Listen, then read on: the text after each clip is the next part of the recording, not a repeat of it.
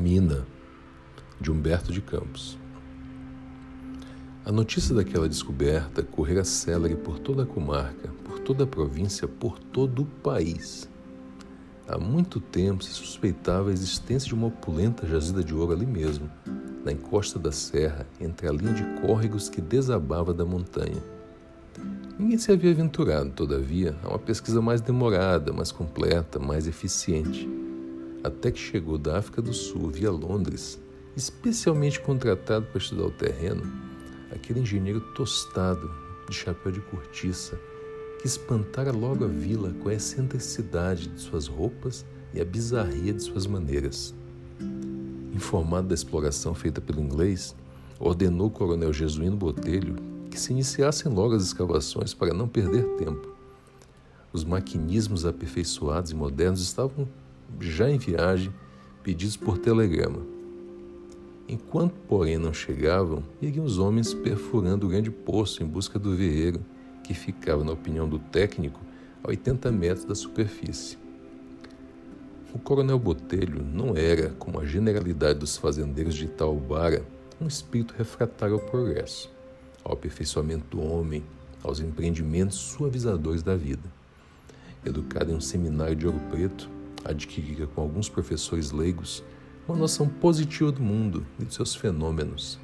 A disciplina religiosa ficara-lhe, porém, como lastro do espírito, e era assim que ele se conduzia pela terra, entre os ímpetos de conquistas e recursos de superstição. Por mais de uma vez havia tomado iniciativas atrevidas, importando arados, cultivando o melhor solo da fazenda. Chegada, entretanto, a época da colheita, detinha-se em casa, no seu quarto, dias inteiros, mandando daí despachar os trabalhadores, entregando o milho, o arroz, o feijão, as batatas, a fome das cotias, das pacas, das capivaras, dos tatus e dos papagaios irrequietos. A alegria com que o coronel via naquele ano cavar a terra no lugar da mina de ouro era por isso motivo de surpresa para toda a gente que o conhecia. É tal coisa, dizia um perverso. Para o milho, feijão, arroz, ele é religioso e acha que se deve cuidar só da alma. Fala-se, porém, em ouro, esquece tudo. Agora só pensa na mina. E o buraco já está a fundo, formava o outro. E estava de fato. Não obstante os aparelhos primitivos empregados na obra atrevida, o poço media já 70 metros de profundidade, faltando apenas 10 para o ponto em que devia começar a galeria. E o coronel não desanimava, não se arrependia, demonstrava timorato o menor propósito de recuo. Agora vai, diziam os trabalhadores, fazendo subir nas caçambas vagarosas o barro, a areia, a pedra arrancada das entranhas virgens da terra Oh, tá doido? Observavam outros com ironia, assinalando admirados o progresso dos trabalhos. Certo dia, achava-se o coronel à mesa do almoço com a família, quando um operário lhe foi dizer, ansiado pela rapidez da marcha que haviam dado com a mina. As primeiras estrelas de ouro tinham aparecido, estando começada já a abertura da galeria boca escancarada de que o bigode ralo era simples reposteiro, o fazendeiro deu um pulo, desamarrou o guardanapo e saiu correndo no rumo do poço.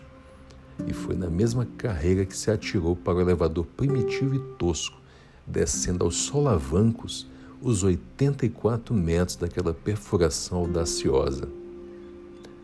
A emoção havia sido, porém, forte demais para os seus nervos abalados surpreendido pela notícia no momento da refeição, correra quase um quilômetro sem parar.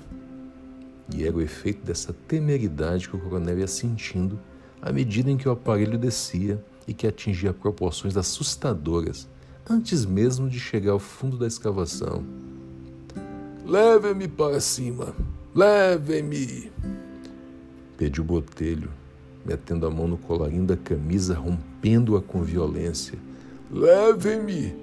Quero morrer lá em cima. Eu sufoco. Eu morro. Vagaroso como sempre, o elevador pôs-se de novo a subir. E tal era a morosidade da sua marcha que, ao chegar ao alto, o coronel jazia sem sentidos, agarrado por baixo dos braços pelos dois homens que o acompanhavam. Dois dias e duas noites esteve o velho fazendeiro completamente desacordado. E no seu sono, entre a morte e a vida, teve um sonho sinistro, horrendo, desvairado, que o agitava como num pesadelo. A princípio, a sua fazenda era um grande navio que navegava na noite no silêncio, dirigido por um comandante alto e magro que andava sempre embuçado, passeando soturno no tombadilho de um lado para o outro. Passageiro da embarcação Fantasmas, ele, é, Botelho, tentara por várias vezes travar palestra com o capitão. Este afastara-se, porém, no mesmo passo, sem uma palavra, sem um gesto, sem um olhar. De uma das vezes, indignado, resolveu pedir-lhe explicações daquela descortesia. Fez-se encontro, tomou-lhe o caminho e intimou. Olhe para mim, ou eu o esbofeteio. Bala em cima dos olhos, o comandante quedou-se, calmo. E como não atendesse a segunda intimação, avançou Botelho no seu rumo e, de um safanão, arrancou-lhe violentamente o boné e recuou com um grito. Diante dele estava crânio calvo, órbitas vazias, dentes à mostra num sorriso sinistro, um esqueleto cujas mãos apareciam sob as mangas do capote, chacoalhando todos os ossos. Quem és tu? gemeu o coronel, recuando esbaforido até a amurada. Não me conheces? Respondia o fanhoso espectro apavorante, movendo o queixo sem carnes. Eu sou a morte. E tu, que tanto me temes, um simples passageiro do meu navio. E irônico, já viste os teus companheiros de viagem? Desce, vai vê-los. A imposição das falanges nuas que lhe indicavam uma escada, ele desceu um buraco semelhante àquele da mina mas cortado lá embaixo por uma grande galeria na qual se abriam, de um lado e de outro, numerosos camarotes divididos em beliches. Diante de cada beliche havia, porém, uma cortina de veludo preto, como unia cruz de galão dourado. Suspendeu a primeira cortina e recuou.